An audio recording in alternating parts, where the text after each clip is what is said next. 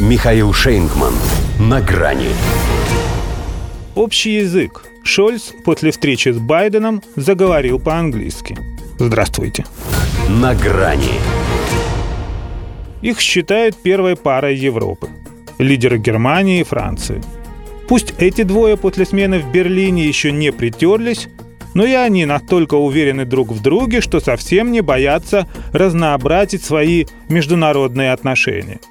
А то, что они позволили себе 7 февраля, возможно, войдет в историю как пример свинг дипломатии. Синхронно поменяли партнеров. Причем кажется, что Олафу Шольцу в этом смысле повезло гораздо меньше. Эммануэля Макрона ждали в Кремле как равного.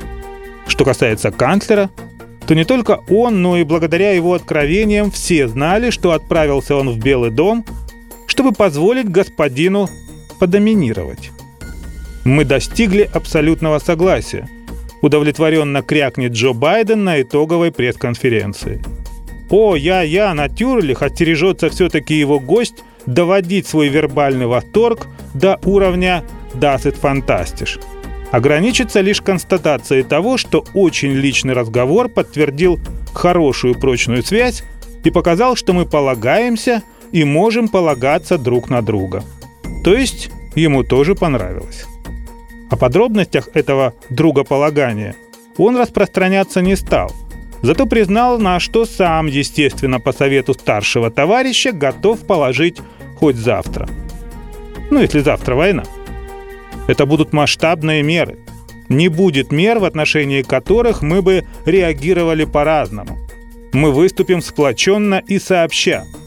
Скажет он уже после того, как Байден в очередной раз пригрозит положить конец Северному потоку-2 в случае вторжения России на Украину. И ведь Шольца даже не покоробит, что конец Байдена, а Северный поток-2 в том числе и Германии принадлежит. Напротив, он оскорбится и назовет абсолютно ерундой упреки в том, что Германию воспринимают большим союзником России, чем Запада. Германия даже не союзник сама себе, коль скоро ее канцлер из-за украинского обострения допускает, как он выразился, шаги, которые несут для нас издержки. Вряд ли такое самопожертвование оценят у него на родине, но сейчас-то он был в Вашингтоне, и ему очень хотелось отблагодарить хозяина за гостеприимство. Хотя и не сказать, чтобы лично Шольцу этот подхалимаш сулил какие-то ощутимые дивиденды.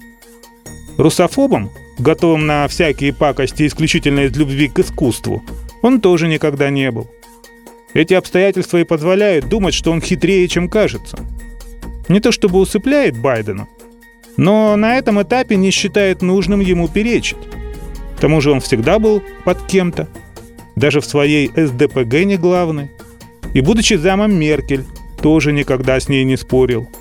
Зато сейчас именно он в Белом доме сделал то, чего даже она себе не позволяла.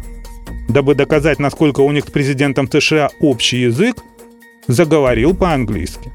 Мы будем действовать сообща, предпримем все необходимые шаги, вместе, сообща, не мог остановиться он. Хотя так себе аргумент. Тем более через неделю в Москве он и с Путиным – будет говорить уже на понятном им обоим языке. До свидания. На грани с Михаилом Шейнгманом.